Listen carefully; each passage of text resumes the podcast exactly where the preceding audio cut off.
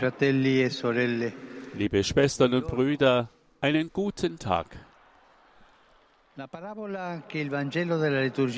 Gleichnis, das uns das Evangelium von heute vorstellt, scheint ein wenig schwer verständlich. Jesus erzählt eine Geschichte von Bestechlichkeit. Ein unehrlicher Verwalter, der stiehlt und dann, als er von seinem Herrn dabei entdeckt wird, listig handelt, um aus dieser Situation gut herauszukommen.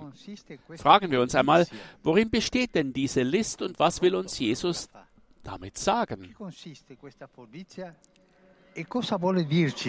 Was will uns Jesus damit sagen? Aus der Geschichte geht hervor, dass dieser Verwalter in Schwierigkeiten gerät, weil er das Eigentum seines Herrn missbraucht zu eigenen Zwecken. E. Nun wird er Rechenschaft ablegen müssen und seine Stelle verlieren. Aber er gibt nicht auf. e. Er fügt sich nicht in sein Schicksal und spielt auch nicht das Opfer. Im Gegenteil, er handelt schlau. Er sucht nach einer e Lösung und ist sehr einfallsreich. storia Jesus nimmt diese Geschichte zum Anlass für eine erste Herausforderung an uns. Die Kinder dieser Welt, sagt er, sind gegenüber ihresgleichen listiger als die Kinder des Lichtes. Das heißt, es kommt vor, dass diejenigen, die sich in der Dunkelheit bewegen, nach bestimmten weltlichen Kriterien wissen, wie man sich aus Schwierigkeiten herauswindet, dass sie schlauer sind als andere. Die Jünger Jesu, das heißt also wir, sind dagegen manchmal ja recht schläfrig oder naiv. Wir wissen nicht, wie man die Initiative ergreift, um nach Wegen aus der Schwierigkeit zu suchen.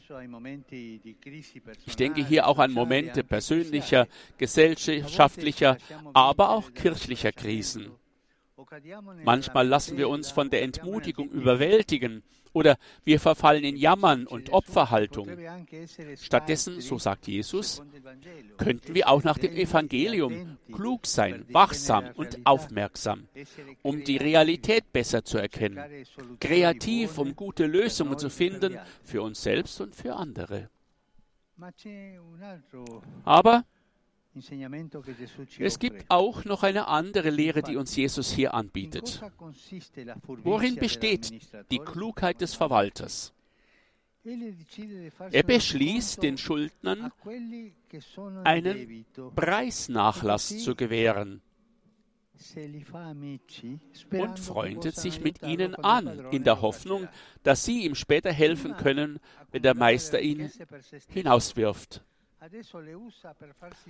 Früher hortete er des, den Reichtum für sich selbst, jetzt nutzt er ihn, um Freunde zu finden, die ihm in Zukunft helfen können.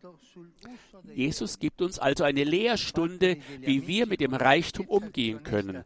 Macht euch Freunde mit unehrenhaftem Reichtum, damit ihr, wenn er versiegt, in die ewigen Wohnungen aufgenommen werdet. Um das ewige Leben zu erben, ist es nicht notwendig, die Güter dieser Welt anzuhäufen, sondern was zählt, ist die Nächstenliebe, die wir in unseren geschwisterlichen Beziehungen gelebt haben werden. Hier also ist die Aufforderung Jesu. Nutzt die Güter dieser Welt nicht nur für euch selbst und euren Egoismus, sondern nutzt sie, um Freundschaften zu schaffen, um gute Beziehungen zu knüpfen, um in der Liebe zu wachsen, um die Brüderlichkeit zu fördern und um sich um die Schwächsten zu kümmern. Schwestern und Brüder, auch in der heutigen Welt von heute gibt es Beispiele von Korruption wie die, von der uns das Evangelium erzählt. Unehrliches Verhalten, ungerechte Politik, Egoismus, der die Entscheidung von Einzelpersonen und Institutionen bestimmt und viele andere dunkle Situationen. Aber wir Christen dürfen uns nicht entmutigen lassen oder noch schlimmer, die Dinge einfach nur schleifen lassen, gleichgültig bleiben. Im Gegenteil, wir sind aufgerufen, mit der Klugheit und dem Scharfsinn des Evangeliums schöpferisch Gutes zu tun, indem wir die Güter dieser Welt, nicht nur die materiellen, sondern alle Gaben, die wir von Gott erhalten, nicht dazu verwenden, uns zu bereichern, sondern um geschwisterliche Liebe und gesellschaftliche Beziehungen zu ermöglichen. Das ist ganz wichtig,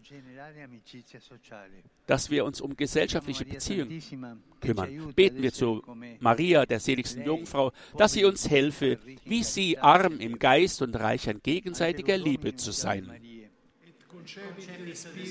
Ave Maria, gratia plena, Dominus tecum, benedicta tui mulieribus et benedictus fructus ventris tui, Iesus. Santa Maria, Mater Dei, ora pro nobis peccatoribus, nunc et in hora mortis nostre. Amen. Ecce ancilla Domini. Fiat mi secundum verbum tuum. Ave Maria, gratia plena, Dominus tecum, benedicta tui mulieribus et benedictus fructus ventris tui, Iesus. Santa Maria, Mater Dei, ora pro nobis peccatoribus, nunc et in hora mortis nostre. Amen. Et verbum caro factum est. Et habitavit in nobis. Ave Maria, gratia plena, Dominus tecum, benedicta tui mulieribus et benedictus fructus ventris tui, Iesus.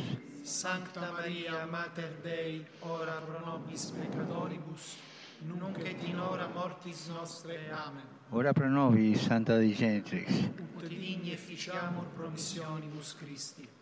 Grazie a Tua, in questo Domine, mentibus nostris infunde, che angelo annunziante, Christi Fili Tui, incarnazione coniovimus, per passione meius et crucem, a resurrezione e gloria perducamur, per Christum Dominum nostrum.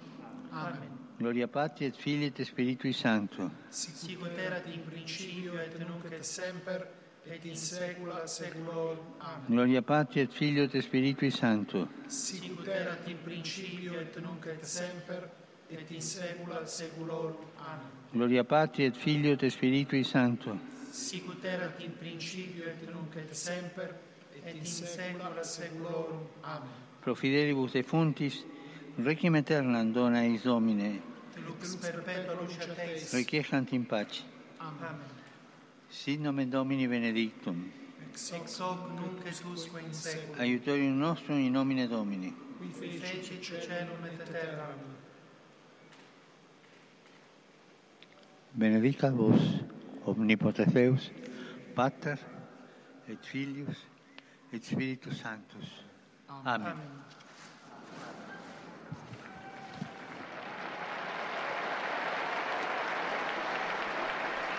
Die Gläubigen jubeln dem Heiligen Vater zu e und er beginnt nun seinen aktuellen Gruß.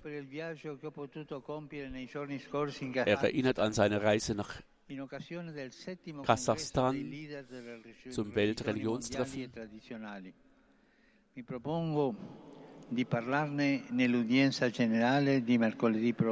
Ich habe vor, in der kommenden Generalaudienz nochmal darauf zu Stellung zu nehmen. e. Ich erinnere an die. Probleme in Armenien und ich verspreche Ihnen meine Nähe parti a im Gebet rispettare il und cessate il Gedanken.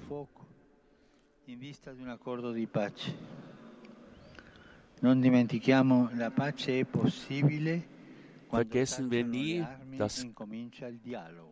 Frieden möglich E ist, wenn man im Dialog bleibt.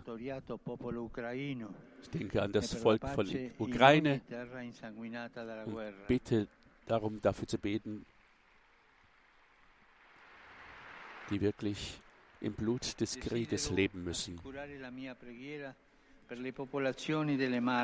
Ich versichere meines, das Volk, die Bewohner von den Marken e eines Gebetes. e Ich erinnere an alle, die unter den Überschwemmungen leiden, die verletzt wurden, die daran gestorben sind. romani e Grüße euch alle, Römer und Pilger, die hier präsent sind. Ganz in Ganz besonders grüße ich alle, die da sind, die zur Gemeinschaft der umfleckten Empfängnis Mariens gehören. i fedeli di Siviglia il Grüße Gläubigen von Sevilla. Saluto il gruppo di Caturano, diocesi di Capua. Heilige Vater grüßt nun viele Gruppen, die sich angemeldet haben, sich freuen, genannt zu werden, aufgerufen zu werden. e quelli di Soliera, Modena. i membri della comunità Figli in Cielo, le Proloco del Lazio e il gruppo di medici veterinari della provincia di Verona con i loro familiari. Saluto anche i giovani di Economio Francesco che oggi sono qui in piazza. Andate sempre avanti, ci vedremo a breve ad Assisi. Eine Gruppe grüßt er ganz besonders, die er bald nächsten Samstag, nächsten Sonntag in Assisi begegnet. Der Herr segne euch und die Mutter Gottes schütze euch alle. Ich wünsche euch einen schönen Sonntag und bitte noch einmal darum, nicht es zu vergessen, für mich zu beten. Ich wünsche euch einen guten Appetit heute Mittag und auf Wiedersehen.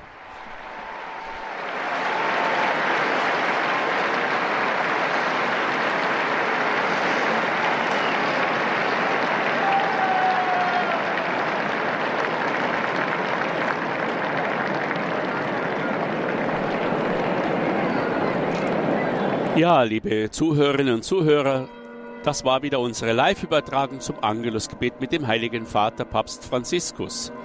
Weitere Nachrichten und Informationen aus dem Vatikan finden Sie auf dem kostenlosen Newsletter, den Sie im Internet unter rv-news.info bestellen können. Sollten Sie unsere Arbeit schätzen und unterstützen wollen, werden Sie Mitglied im Verein der Freunde von Radio Vatikan und helfen Sie uns mit, ihrem, mit Ihrer Spende. Mein Name ist Pfarrer Werner Demmel und auch ich wünsche Ihnen einen gesegneten Sonntag. Laudetur Jesus Christus.